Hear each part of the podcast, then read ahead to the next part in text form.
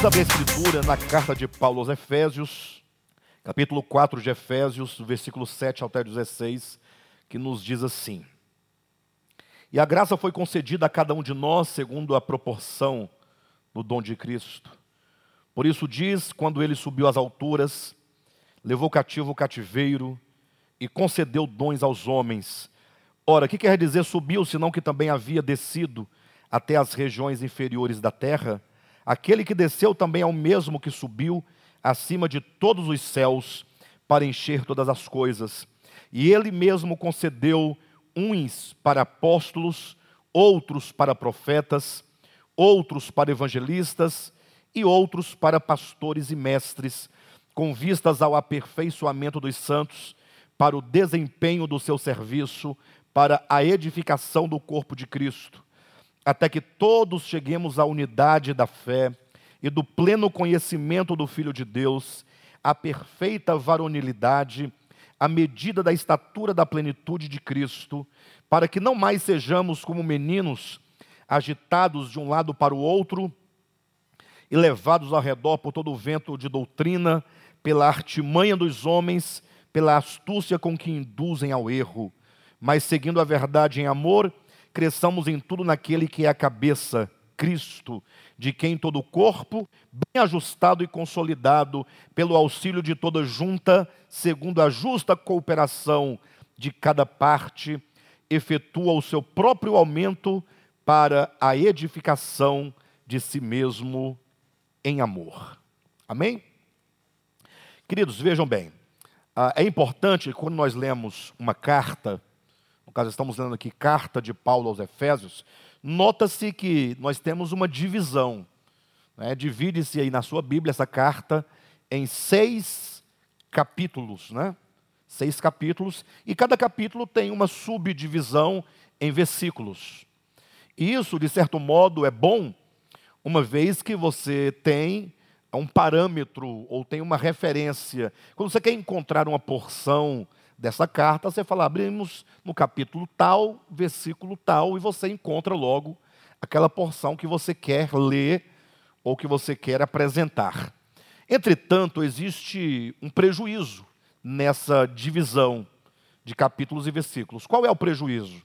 Se nós entendermos que aqui se trata de uma carta, e quando o apóstolo escreveu essa carta, ele não escreveu dividindo-a em capítulos e versículos. Ele escreveu uma carta, como alguém que escreve uma carta, começa na primeira linha, vai desenvolvendo o seu pensamento, colocando ali os seus sentimentos, colocando ali a sua visão, o seu desejo e se encerra. Portanto, uma carta, ela tem que ser, ela tem que ser lida começando do início até o final para encontrar a unidade de sentido daquela carta, para encontrar a unidade de pensamento daquela carta.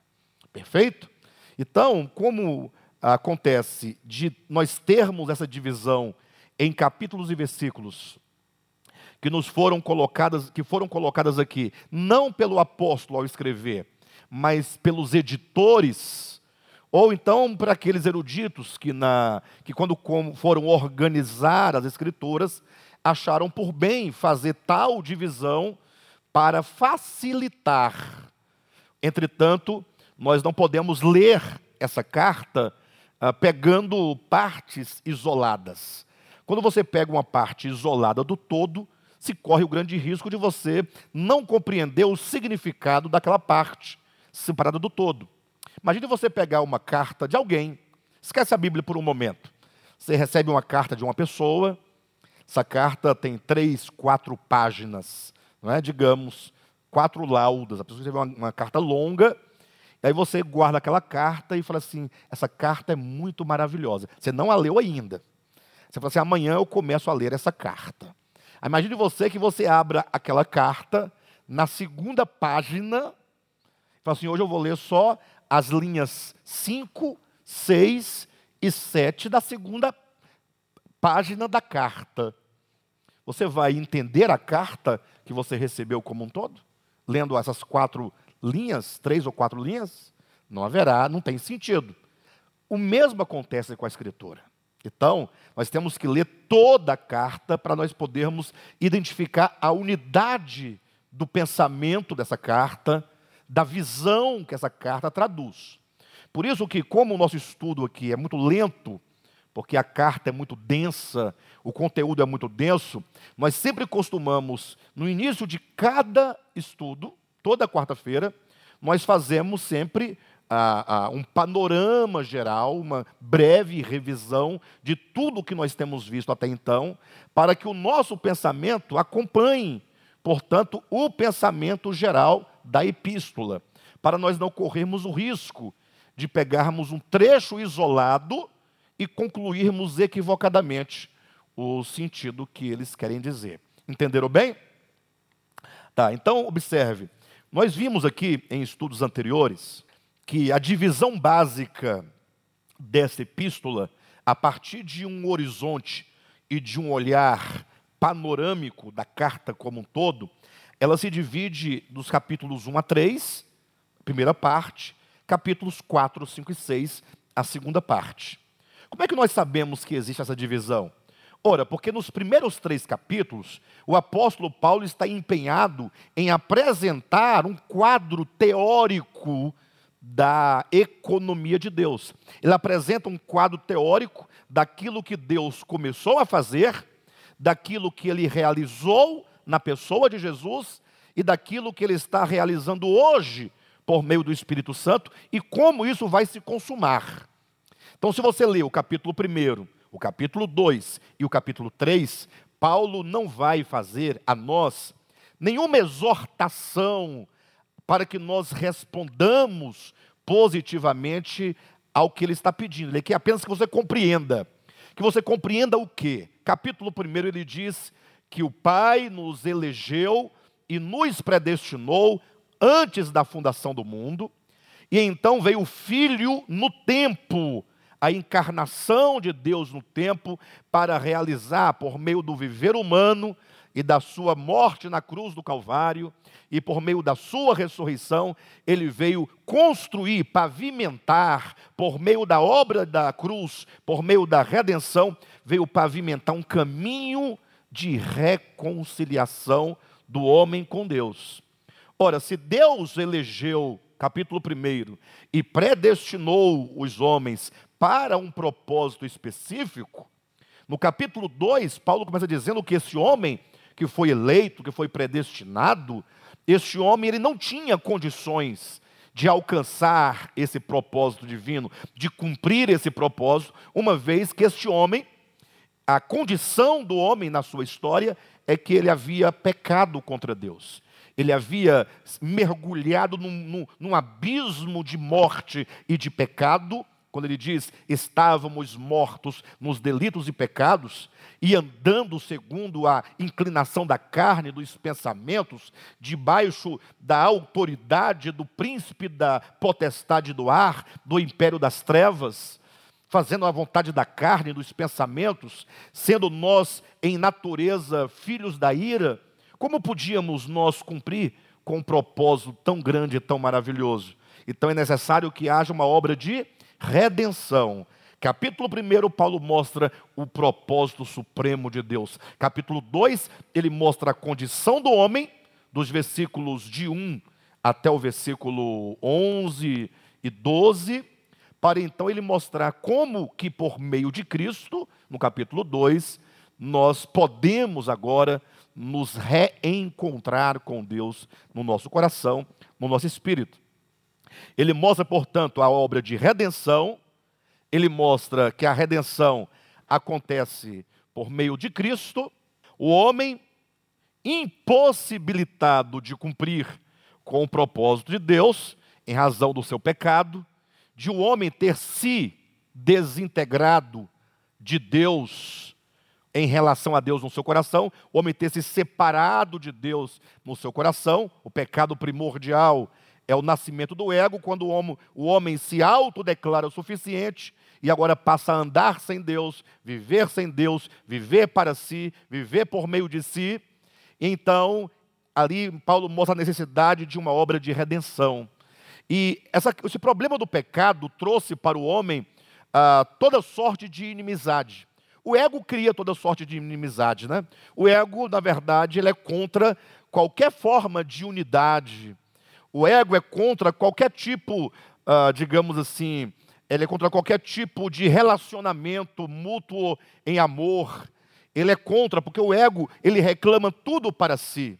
Ele quer subordinar todas as coisas para si. Ele quer ser o senhor de todas as coisas. Então, a única maneira, diz o apóstolo Paulo, de redimir o homem é o próprio Deus fazendo-se homem, agora nele, nesta humanidade de Jesus, destruir neste velho Adão, nesse Adão, porque Cristo se faz Adão, ele se faz participante de carne e sangue, da mesma humanidade que todos nós, para agora submetê-la à completa obediência ao Pai em amor ao Pai e em amor à sua criação, em amor aos homens. Então ele agora no sobreviver humano, ele vai pavimentando esse caminho de reconciliação, esse, ele vai re, re, é, reconstruindo esse caminho, né? Ah, de unidade em si mesmo, de maneira então que na cruz nós encontramos ali o auge de toda a entrega divina no Filho, quando então nós temos a cruz como sendo o encontro de Deus com os homens e o encontro dos homens com os homens. Por isso a cruz ela tem esse formato, né, vertical horizontal.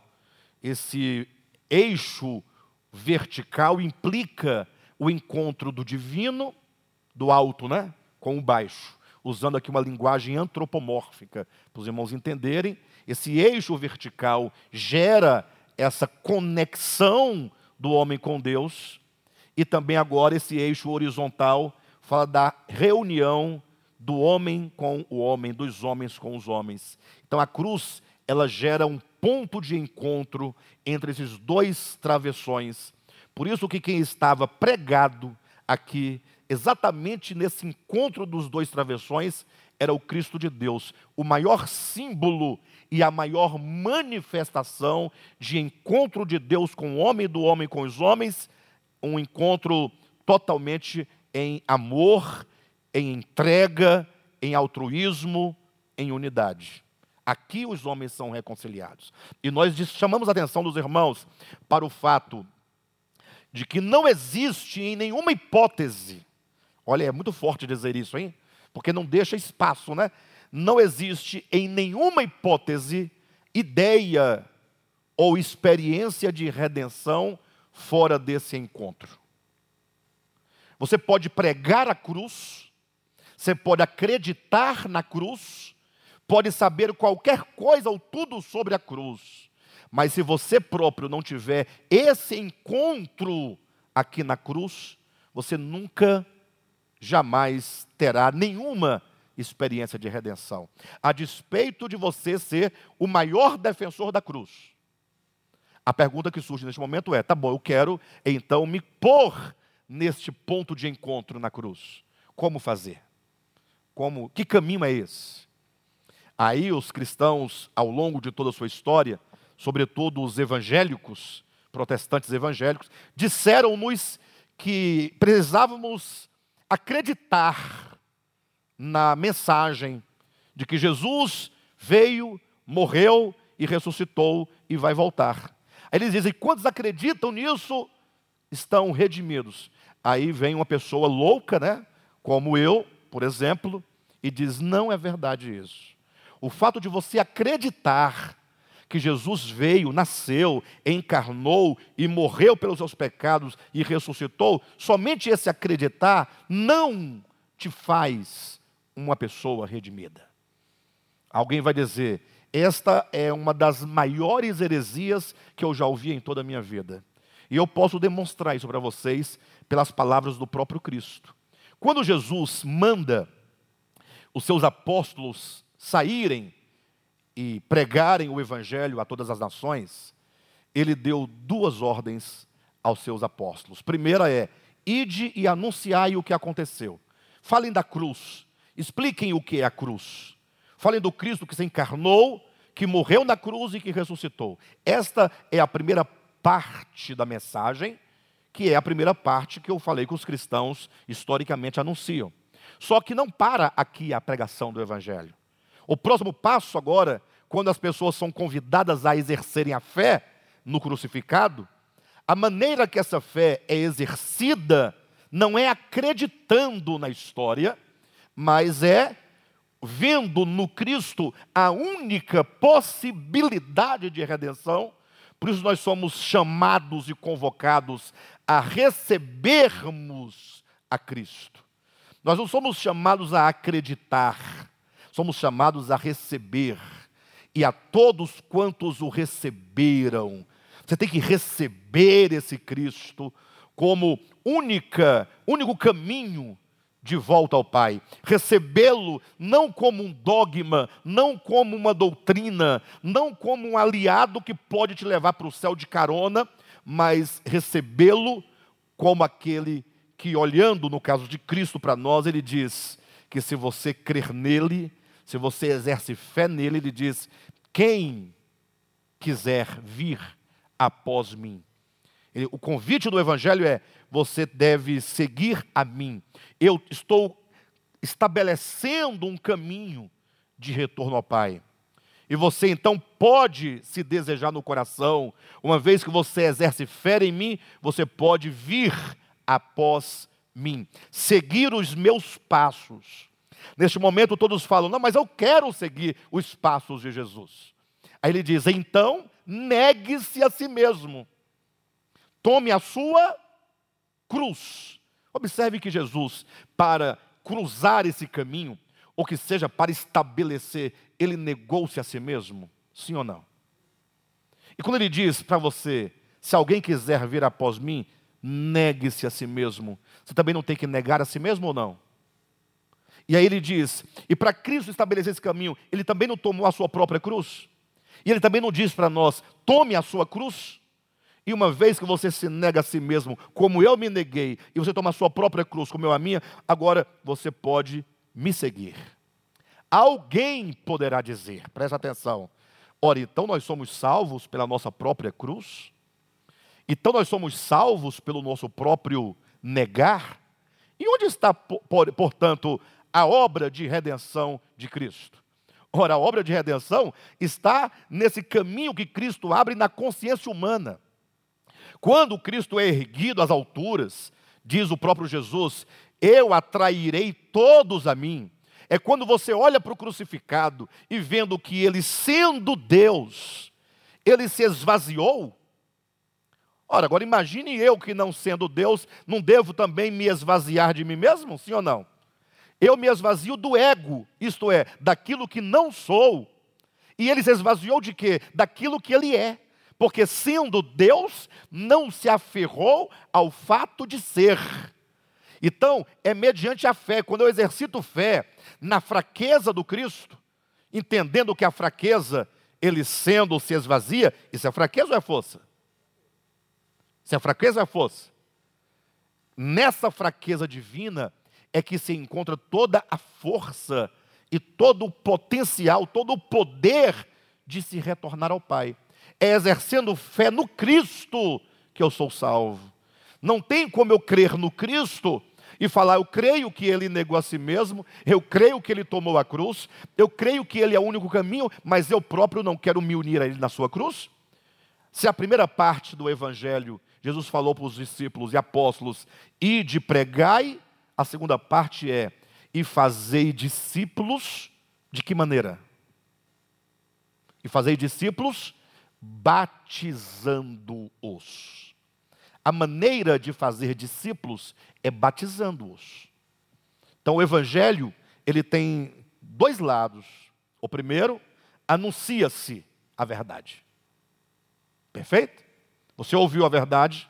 O que, é a verdade? A verdade é que o homem foi criado para a glória de Deus, dentro de um propósito divino. O que é a verdade? É que esse homem, ele se afastou de Deus no coração, na sua consciência, se mergulhou no abismo de pecado e de morte, e que agora o Cristo de Deus veio, veio para o quê? Para reconciliar os homens com Deus, apontando-lhe o caminho, construindo um caminho, sendo ele próprio o caminho, revelando o Pai aos homens por meio do seu viver humano, por meio do despir-se da sua glória, por meio da sua auto-humilhação, do seu auto-esvaziamento, da sua kenosis. E agora, quantos são ouvem essa mensagem, são convidados a crer nele no sentido de exercitar fé nele, e quando a pessoa de fato exerce fé, essa pessoa então, ela se torna discípula de Cristo como? E de pregar o evangelho a todas as nações, batizando-as. Fazendo discípulos é batizando. O que é o batismo? É a união do homem que crer no evangelho com Cristo na sua morte, consequentemente na sua ressurreição. Por isso eu dizia: somente quando o homem se encontra na cruz, na experiência de fazer morrer o ego, quando se une a Cristo na sua morte, se tem experiência de redenção.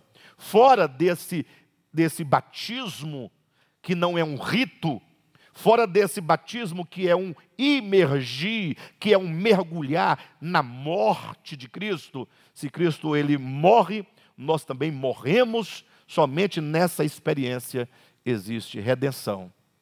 E é por isso que se diz que na cruz nós encontramos o que? A reconciliação de Deus com os homens, porque o que, de, o que gera o rompimento é o ego. Se o homem morre, então há uma reconciliação. E do homem com os homens, por quê? Porque o que nos separa uns dos outros é o nosso ego. E a cruz é um instrumento divino para destruir aquilo que nos separa de Deus e uns dos outros. Só na cruz existe reconciliação. E aí Paulo salta para o capítulo 4 para dizer que o resultado dessa reconciliação é o quê? o resultado. Olhem para mim, vamos pensar. Pense comigo, pense pedagogicamente. O homem foi criado para a glória de Deus, de acordo com o plano divino, capítulo 1. Capítulo 2. Esse homem, ele não se desintegrou de Deus, como diz a teologia convencional, não houve a queda do homem, o pecado entrou no mundo, o homem ficou totalmente incapacitado de cumprir esse propósito divino.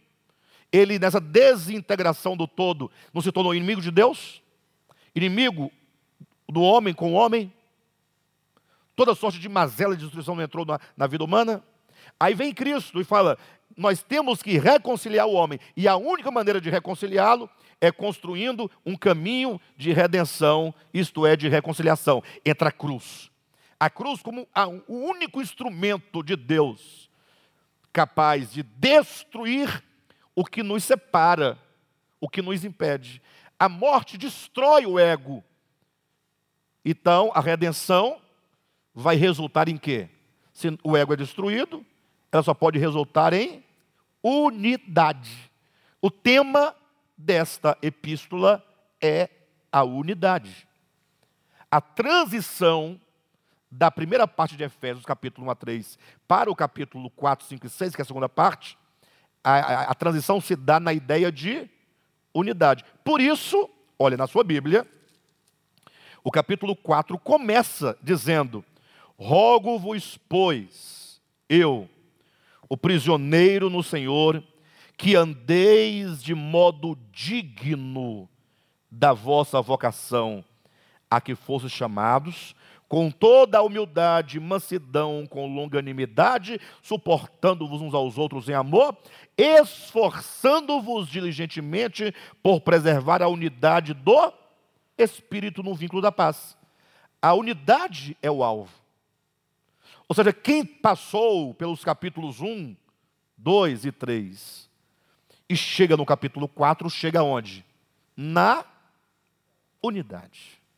Por isso que a consumação de tudo é o que está no capítulo 1 dessa epístola, que diz que é propósito divino, segundo a sua vontade, que todas as coisas, quer nos céus, quer na terra, quer debaixo da terra, convirjam para o Cristo de Deus. O que, que significa, o que significa o fato de as coisas todas convergirem. Se precisam de ser convergidas, elas estão o quê? Separadas, elas estão distanciadas. A obra de Deus é convergir, é trazer. Quando essa unidade for alcançada, o supremo propósito de Deus, ou que seja o propósito divino, terá sido alcançado. Somente quando isso acontece. Então, o capítulo 4, que é a segunda parte, agora Paulo já não vai mais apresentar o supremo propósito. Ele agora vai nos convidar a participar desse propósito. Agora ele vai instrumentalizar a verdade que ele ensinou para a nossa vida prática. Então ele começa com um rogo, dizendo: pessoal, precisamos de preservar essa unidade. Ou seja, todas as coisas, tudo aquilo que nos separa, precisam de ser eliminadas. Chegamos no ponto que nós temos que conversar sobre igreja e ministério. Vivemos num tempo, infelizmente, é a, mas é a verdade, em que a ideia de igreja tem sido relativizada ao máximo. Antigamente, há 20 anos, um pouco mais, quem relativizava o fator igreja eram os não crentes, ou pelo menos não declarados cristãos, ou evangélicos, digamos assim. Aí eles relativizavam. Com o passar do tempo, os próprios crentes é quem relativizam a ideia de igreja. E não somente relativizam a ideia de igreja, mas ignoram por completo, seja por ignorância ou seja por, por falta de fidelidade, a questão de ministério. Quando Paulo, presta atenção, me acompanhe, fala sobre a necessidade dessa unidade, e agora pense comigo, em nome de Jesus essa unidade que precisa acontecer em pelo menos quatro níveis. Olha para a sua experiência humana. O primeiro nível é a sua unidade com Deus. Acontece no coração, na consciência. O quando eu preciso de reconquistar a minha sintonia com o divino, eu tenho que me sentir, me entender e me colocar enquanto uma parte do todo. Eu não sou absolutamente nada em mim mesmo. Tenho que entender que todas as coisas, inclusive eu, sobretudo, existo nele. Eu me movo nele. Eu só posso caminhar nele. Só posso existir nele. Essa compreensão como a compreensão de um ramo da videira, que se entende sem a videira eu nada posso fazer, vai nos levar a uma vida de dependência, uma vida de conhecimento, saber quem Deus é, Ele é o todo, é o absoluto, é o infinito, é o inefável, é o eterno. Vai me levar a entender quem sou eu. Eu sou criação, criatura, eu sou parte, e só tem um significado no todo. E esse conhecimento, portanto, de Deus e de mim mesmo, me levará agora ao reconhecimento. Qual é a diferença do conhecimento para o reconhecimento? Conhecimento é saber o quê? O reconhecimento é quando você agora se inclina e você cede e entrega todas as suas forças para fazer do todo todo e se entender como parte. Porque você pode conhecer que você é parte e que ele é o todo, mas você pode não se render, ter um coração fixo, rigoroso, incrédulo, endurecido, e viver como se essa verdade fosse uma mentira. Então, nós temos o conhecimento e o reconhecimento. Aí você gera uma unidade no espírito humano. Essa unidade, esse é o primeiro nível, é a unidade do homem para com Deus nos leva para um segundo nível de unidade. É a unidade minha para comigo mesmo. Quando eu entendo que dentro desse projeto divino e dentro dessa organicidade divina na qual eu vivo, os meus pecados todos, como fatalidades do tempo, do espaço, da minha ignorância, não foram levadas em contas, é, em conta por Deus. Que Deus me perdoou de todas elas, no sentido de que Deus não imputa a ninguém as suas transgressões. E que o homem, se porventura ele colhe alguma consequência do seu erro, ele está colhendo o fruto do seu próprio labor, não é uma imposição divina sobre o homem, até porque é algo totalmente desnivelado. Se Deus fosse impor qualquer coisa sobre o homem, o homem nem mesmo existiria, coitado. Porque se o homem, primeiro, se Deus mesmo olhar para o homem, o homem já é totalmente eliminado da existência. Não tem essa relação. E aí então você entende, por isso que Paulo vai dizer em Romanos 5, versículo 1, que justificados, pois, com Deus, mediante a fé, temos paz com Deus. Essa paz com Deus, ela resulta em paz agora no meu coração. Eu tenho uma consciência lavada e purificada pelo sangue de Cristo, para usar a linguagem bíblica, no sentido de que a minha consciência está agora em paz. Eu tenho paz comigo mesmo. Eu agora não vou ficar me condenando, eu não vou trazer o meu passado comigo. Eu agora vou ter uma experiência de novidade de vida. Eu quero viver o presente com vistas ao futuro.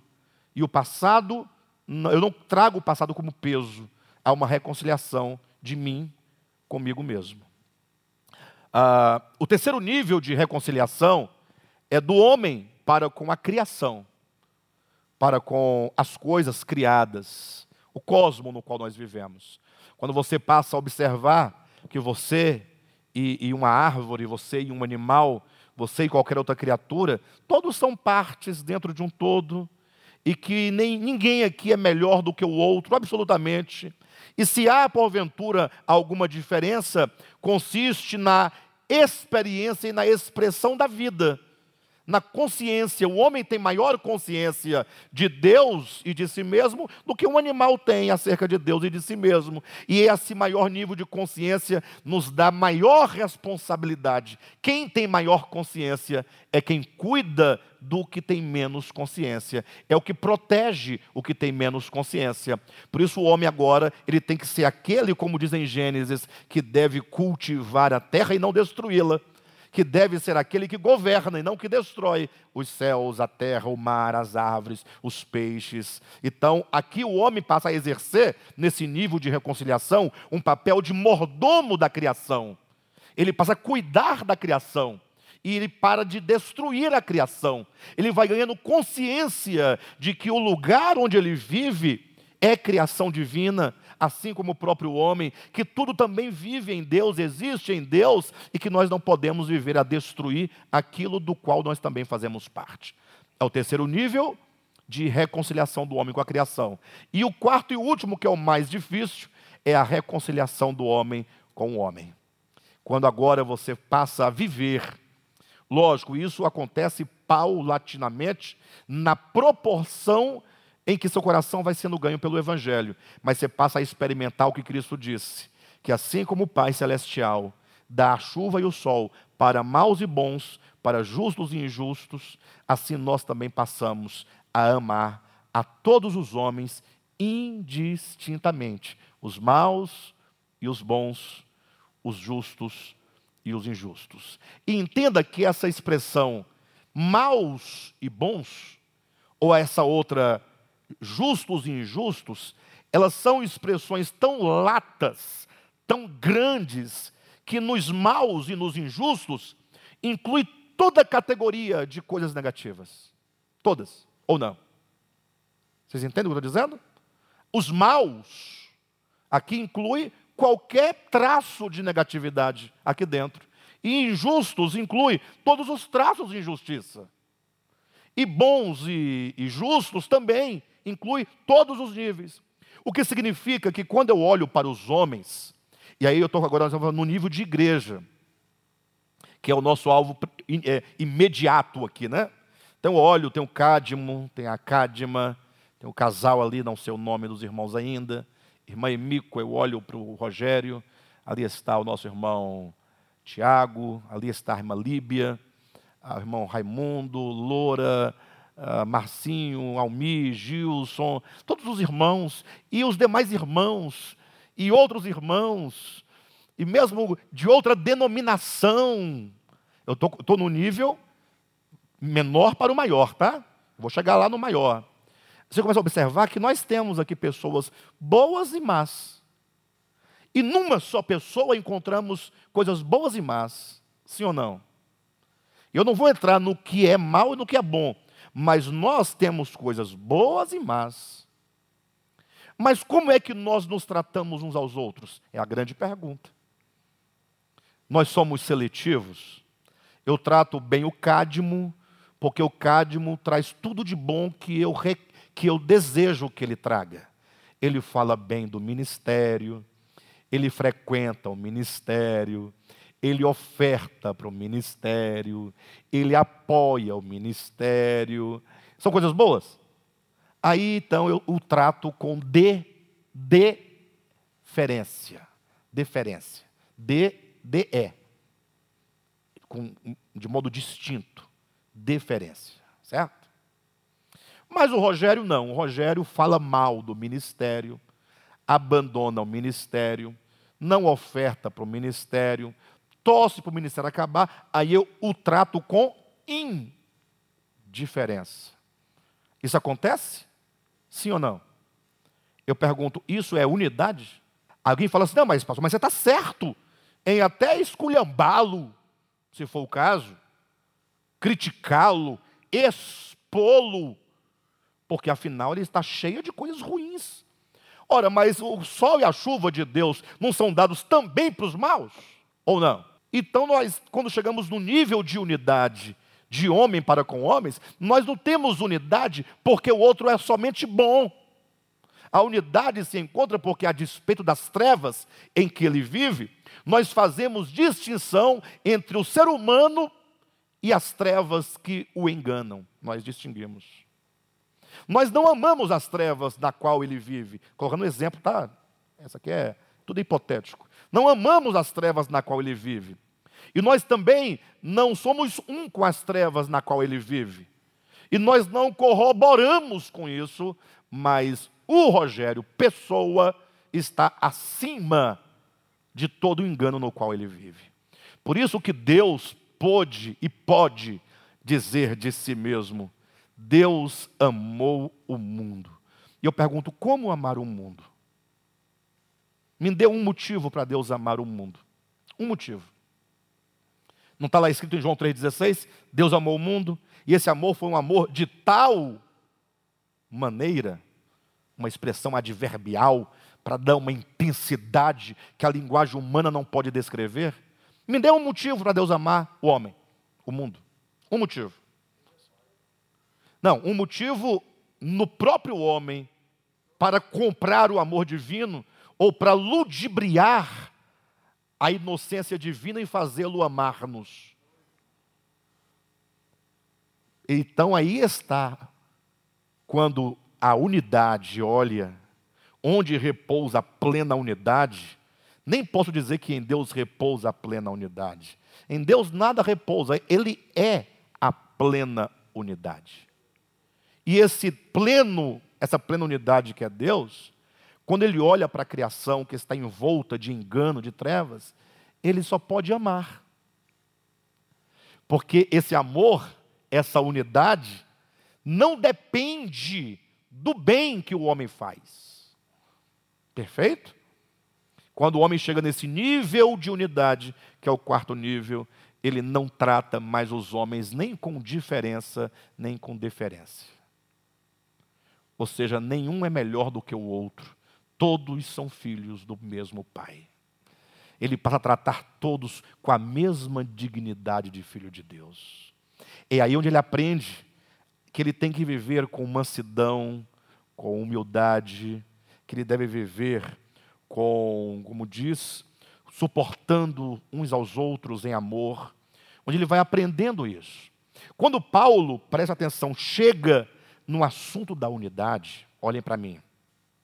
Aí ele vai apresentar no plano da sua carta três figuras para representar a unidade. E não poderia haver figuras melhores do que estas, eu imagino. Paulo foi tremendo. Querendo falar para ele da organicidade da unidade. Quando eu falo organicidade, devemos parar e pensar. Por que falar organicidade da unidade? É para criar uma expressão bonita, complexa, para que ninguém entenda? Não. É para, primeiramente, apontar: existe uma unidade falsa, uma pseudo-unidade, quando as pessoas dizem nós somos um porque somos da mesma igreja. Mentira. Se tem lugar onde não tem unidade, é dentro de igreja. Uns falam mal dos outros. Uns puxam o saco da mulher do pastor porque é a mulher do pastor. Mas falam mal da mulher do pastor. Se tem coisa mais mal falada na igreja é mulher de pastor e filho de pastor. Mas na igreja, no meio do povo, é uma puxação de tanta coisa. Leva a bolsa da mulher do pastor. Aí depois fala mal da mulher do pastor. Ou que seja do outro, os cargos. Um quer um cargo, outro quer o mesmo cargo, aí se perdeu o cargo para o outro tem cargo, e quem perdeu o cargo fala mal de quem está no cargo, porque o Bolsonaro do, da igreja, do cargo da igreja. Tá? Aí o, o, o, lulismo não quer deixar o outro fazer a parte dele. Aí o, o Lula ganha, o Bolsonaro vai, fica um puxando o outro. É uma luta, uma queda de braço. Na igreja, eu usei aqui lulismo e bolsonarismo para vocês entenderem, porque isso está em alta, né? Essa guerra está em alta. Mas essa guerra sempre existiu com outros nomes. Acontece nas igrejas. Então, a, a, a, unidade, o povo canta na hora do louvor. Se tem um momento bonito, é o momento do louvor. Porque todo mundo parece muito contrito. Eles fazem cara de contrito levantam as mãos, aí cantam: Somos corpo, e assim bem ajustado. Aí você tem que parar e falar assim: é verdade isso? É verdade? Ou é uma unidade dogmática? Ou é uma unidade, uh, como eu posso colocar, uma unidade, me ajudem aí, uma unidade uma unidade social, não é? Ou seja, uh, ainda que nós não sejamos um, mas como nós somos, estamos, estamos debaixo da mesma placa, da me, do mesmo estandarte, do mesmo nome denominacional, somos. Mas e para com os demais que não são da mesma denominação? E se formos adiante, para os outros que não são da mesma religião? A luta é uma só. Aí Paulo fala: não, gente, eu quero falar de uma unidade orgânica. Querem ver uma coisa? Se você olhar para a sua mão, né, você tem aqui o dedo mindinho, né? Fala do dedo mindinho aqui, ó. Ele tem uma unidade orgânica com o, todo o corpo. Não é uma unidade social, ele faz parte da mesma vida, o mesmo sangue. E ele sofre todas as consequências. E todas as tudo que acontece no corpo de bom ou de mal, ele sofre junto. É uma unidade orgânica.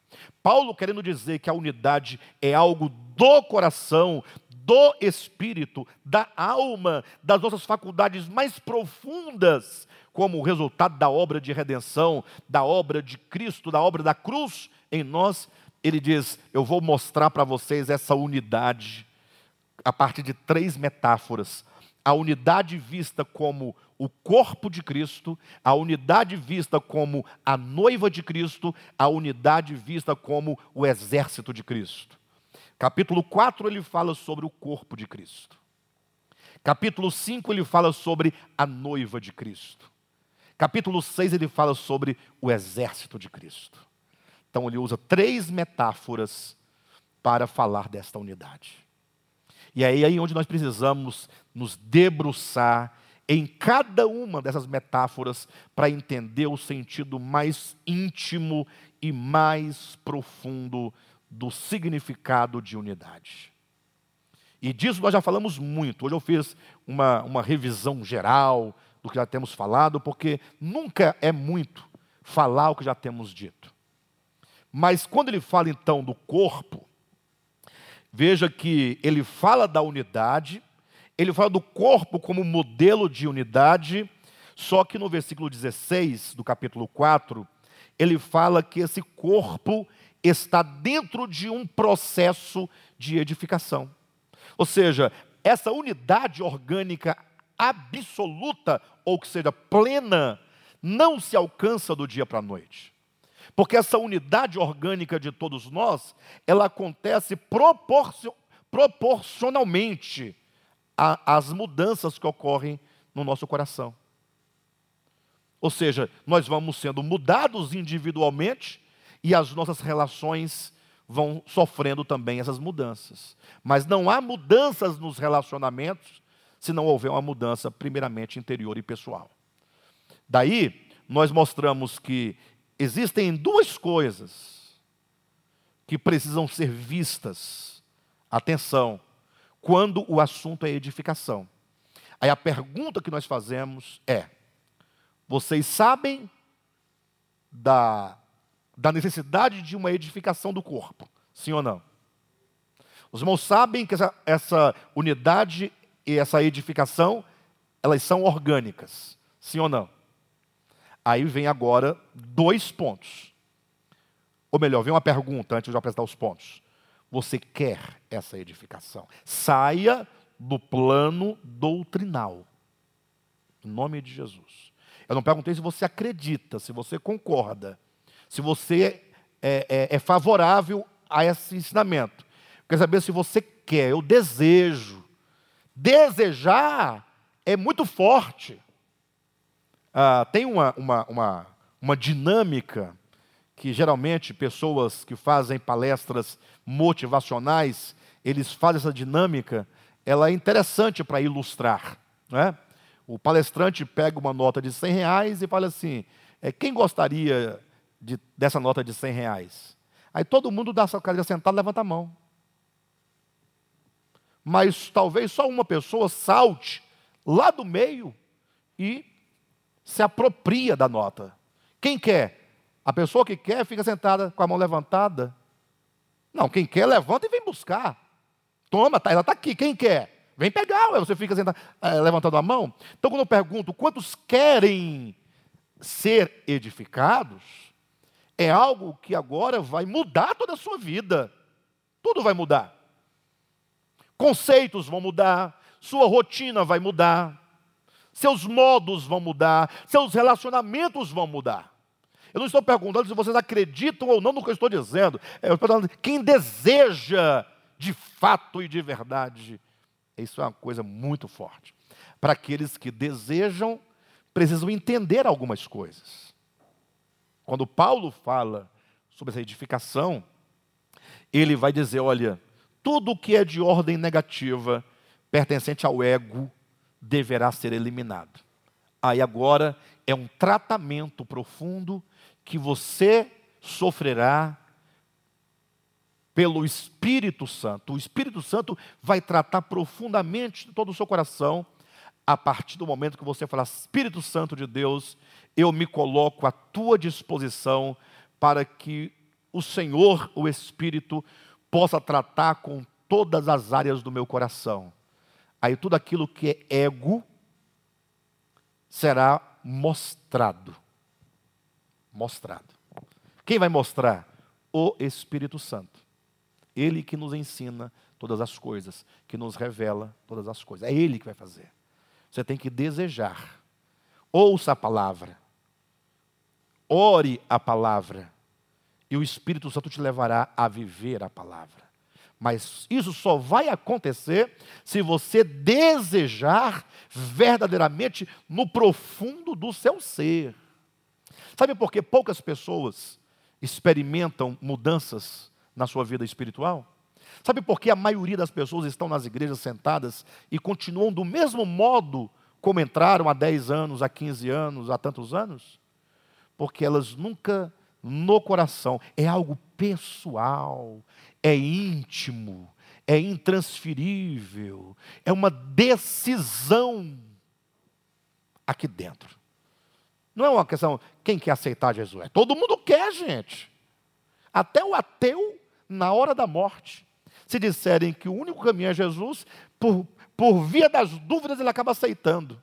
Ele não, não, não, não crê, mas vai que, então tá bom, eu aceito. Não custa nada aceitar esse Jesus. Mas eu estou falando de uma decisão. Decisão. Isso é. Então, toda sorte de ego. É o que Paulo vai colocando, né? Ah, dizendo, ele fala da humildade, da mansidão, da longanimidade, ele fala do suportar uns aos outros, mas tudo isso ele diz na forma de rogo. O rogo implica que faltava nos irmãos isso. Se Paulo diz rogo-vos, pois, é porque estava faltando essa questão. Mas o segundo ponto que nos impede de alcançar a edificação, o segundo ponto, é exatamente a compreensão, preste atenção, a compreensão do que seja ministério. Igrejas são pessoas. A compreensão. A palavra ministério, preste atenção, é a palavra procede do grego oikonomia. Oiko quer dizer casa. Nomia quer dizer lei. Oikos, casa. Nomia, lei. A lei de uma casa. Que significa a administração de uma casa. Vocês concordam que uma casa, ela, ela tem propósitos? Quais são os propósitos de uma casa? De uma família? Vamos lá. Me ajudem aí. Eu vou começar a citar, vocês podem. Né? a propósito de que a casa tenha um suprimento de alimento para que todos possam se alimentar e terem os seus corpos alimentados e sadios? É, esse propósito faz parte ou não da lei de uma casa? Uma casa que se preze tem que ter uma administração para que isso aconteça. Se ficar todo mundo dormindo, o pai, a mãe, os meninos, todo mundo, dá 10 horas, dá meio-dia, deu duas da tarde. Ninguém vai buscar comida, ninguém vai trabalhar para comprar comida, ninguém se levanta para cozinhar a comida. O que, que vai acontecer? Vão ficar desnutridos, sim ou não? Vai ter um problema aqui. Então, tem que ter uma, um serviço.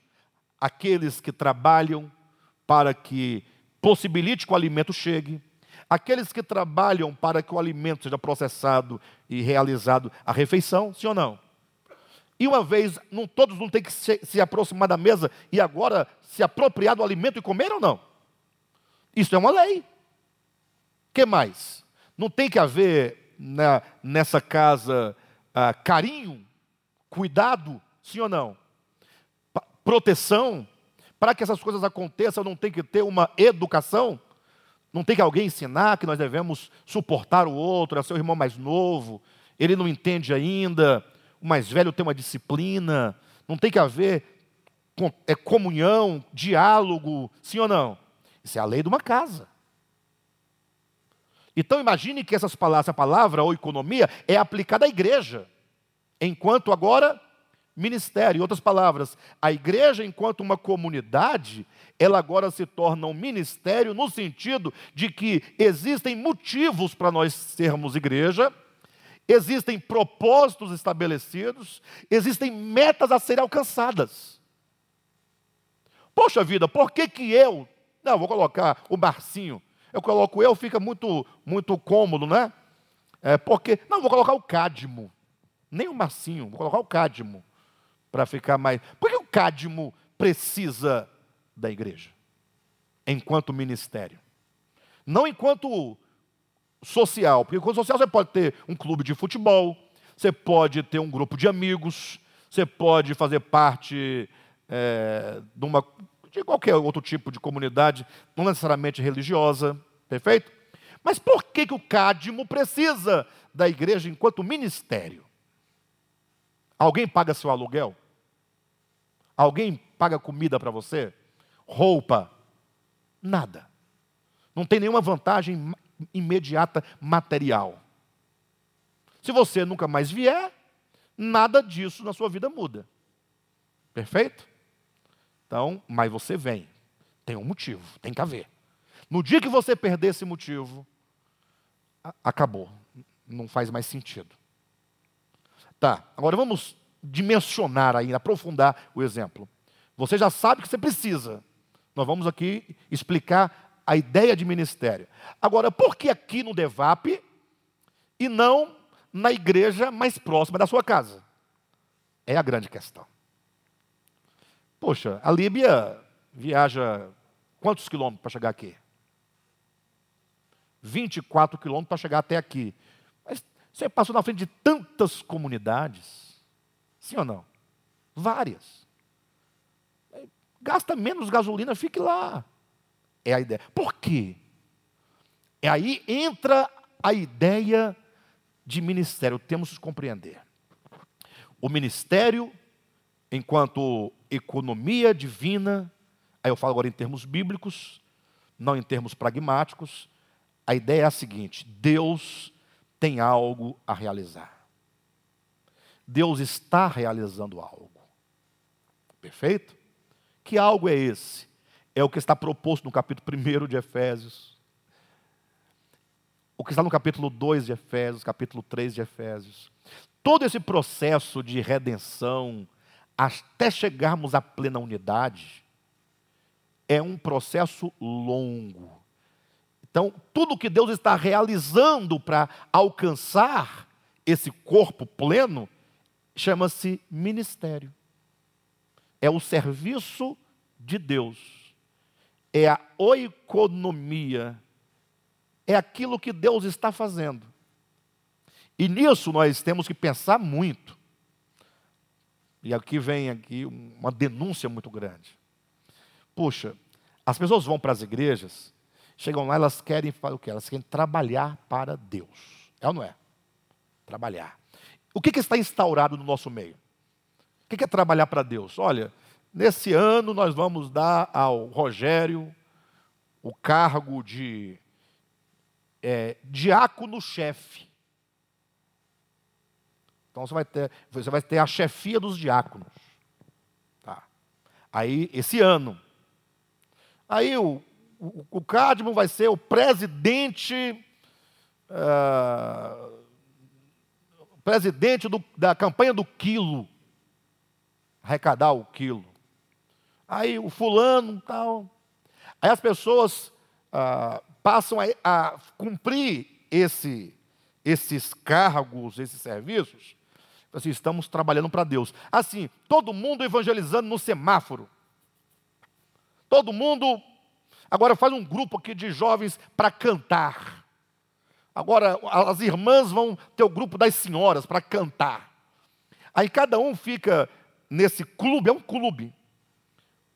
Aí cada um tem a sua apresentação, tal, bonito, o seu culto, o seu dia, ah, tal, aí todo mundo está.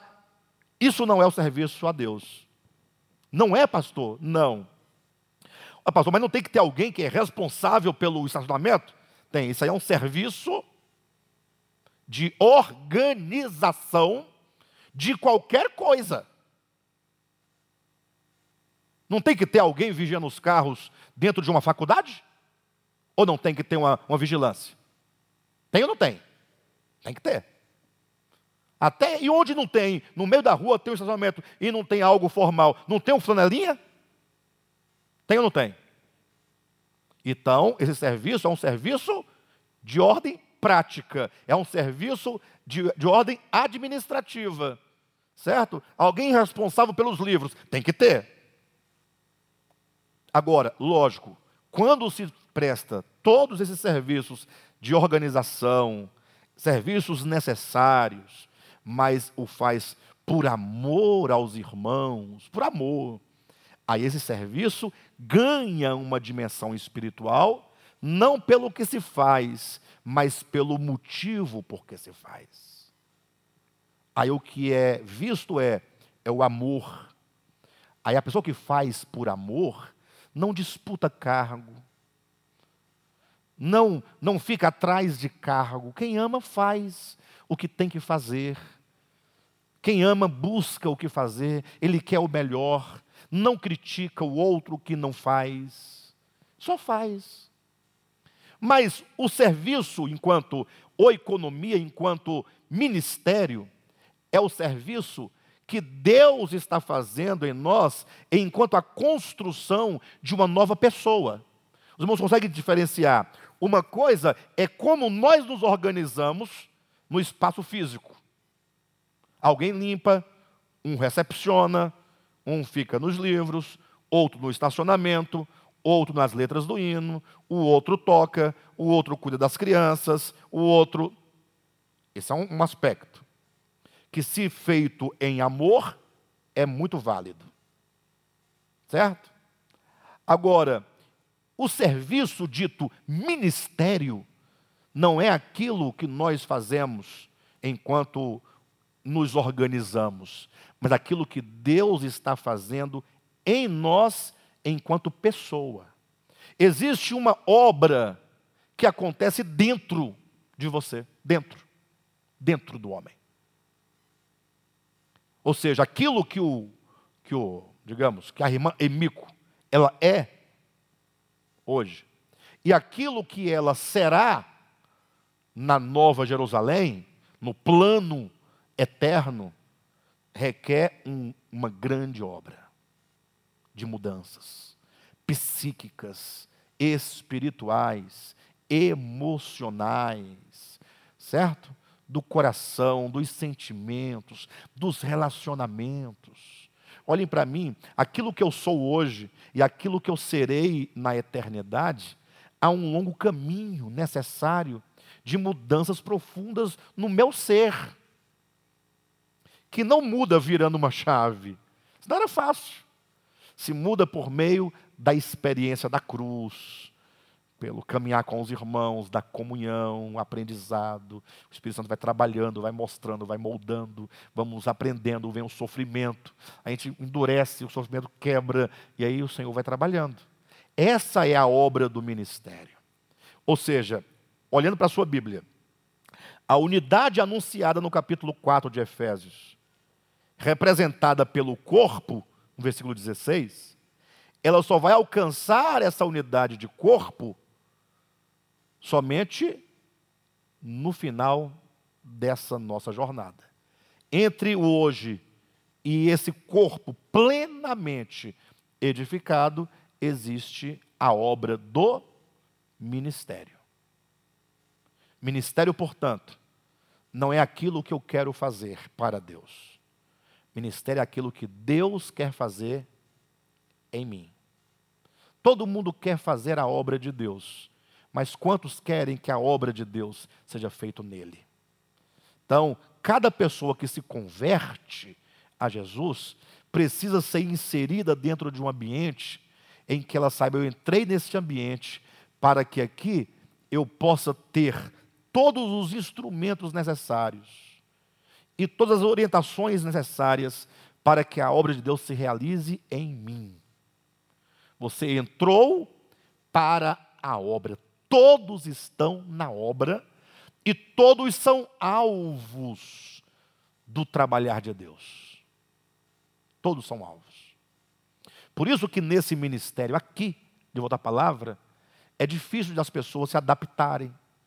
Porque na maioria, talvez por falta mesmo, até mesmo de conhecimento, de informação, as pessoas falam, ah, não, queria uma igreja mais para a gente fazer as coisas. Eu me recordo quando eu era criança, na rua onde a gente morava, né? Os amigos, as amigas, o grupo de amigos da rua, a gente brincava, às vezes, de. Naquele, naquele tempo tinha a TV Manchete. Que era da TV Manchete? Que tinha o programa da Carranquinha, aqui em Brasília. Quem lembra em Brasília?